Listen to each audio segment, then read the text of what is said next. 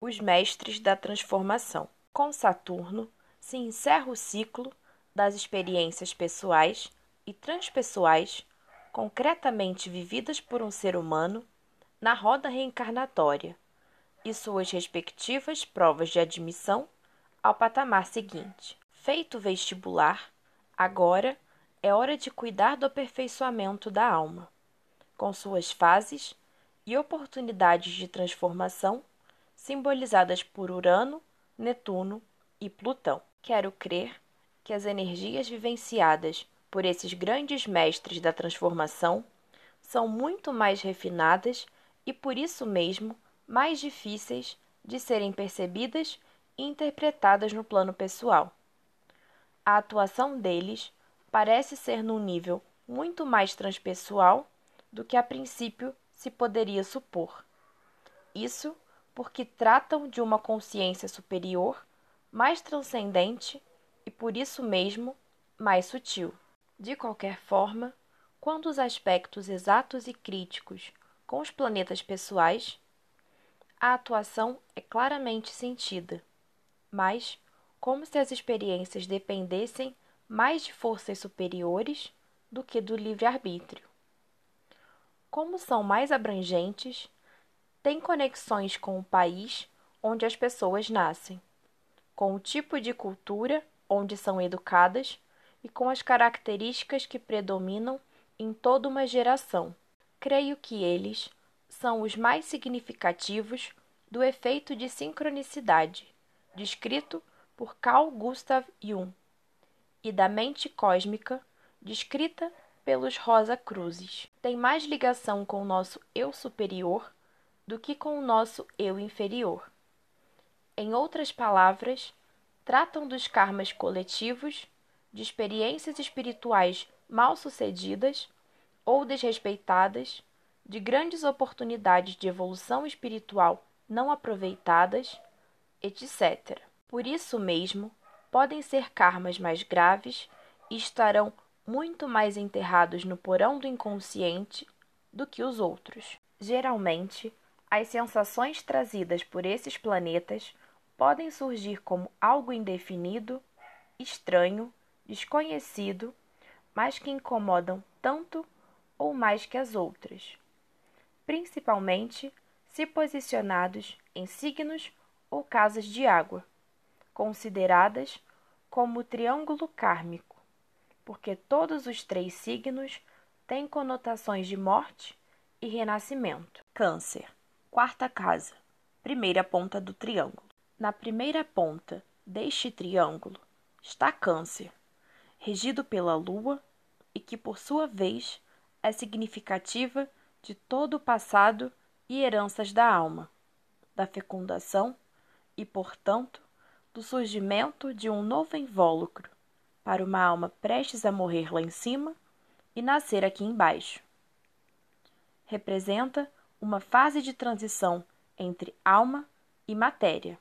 Modernamente, surgiu um grande número de literatura a respeito dos episódios que marcam o nascimento de uma criança e de terapias de regressão ao útero materno, para que as pessoas possam trazer ao consciente eventuais traumas, angústias e sensações dessa experiência intrauterina e do parto em si. Muitos desses episódios são descritos como sensações de morte. Para a astrologia, curiosamente, esta mesma casa representa não só o desligamento físico entre mãe e filho, com todos os processos que envolvem essa traumática separação, mas também o final da experiência de um ser humano, sua morte material, novamente libertando a alma. Escorpião, oitava casa, segunda ponta do triângulo. A segunda, Escorpião, tem a ver com a morte no sentido de morte do ego ou morte da personalidade inferior. Significa o desapego, o aprendizado da perda da consciência objetiva, a destruição de tudo o que possa se interferir entre a alma e Deus. Não conheço ninguém que tenha passado por tal transformação sem antes vivenciar situações profundamente dolorosas.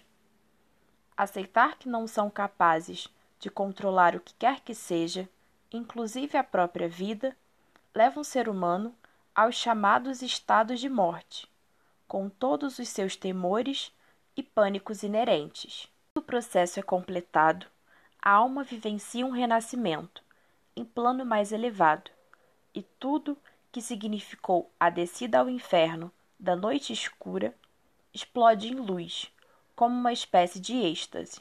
Peixes, décima segunda casa, terceira ponta do triângulo.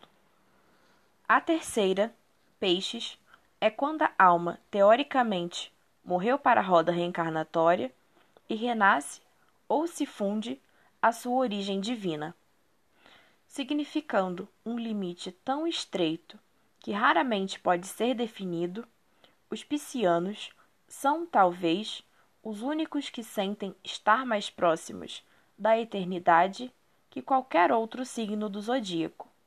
Mesmo que não consigam interpretar os sintomas extremamente comuns entre eles, de ouvir o que os outros não ouvem, ver o que os outros não veem, representativo dos estados alterados de consciência, tais como sentir algo que uma pessoa querida está sentindo, mesmo que a quilômetros de distância, sabem intuitivamente que o mundo não é mais uma ilusão codificada pelos cinco sentidos. Vivem essas alterações de consciência como algo próximo da morte. Quando deixam definitivamente o plano terrestre, percebem sua verdadeira origem e vivem essa experiência como um renascimento natural, podendo agora trabalhar livres dessas limitações para completar a obra de Deus. Seria o processo de transcendência. Assim, pode-se compreender por que planetas geracionais colocados nessas casas são tão importantes e causadores de sensações quase nunca agradáveis. Mesmo que posicionados em casas e signos pessoais, significam que afetaram com seu comportamento toda uma geração. É comum, por exemplo, se interpretar um Plutão retrógrado na quarta casa como um karma estritamente familiar. Dependendo do resto do mapa, pode significar um karma muito mais ligado a uma nação do que à família, já que o signo de Câncer define melhor do que qualquer outro o país onde a pessoa nasceu. Mais adiante, darei um critério que pode facilitar a interpretação, fugindo um pouco dos significados mais óbvios das casas.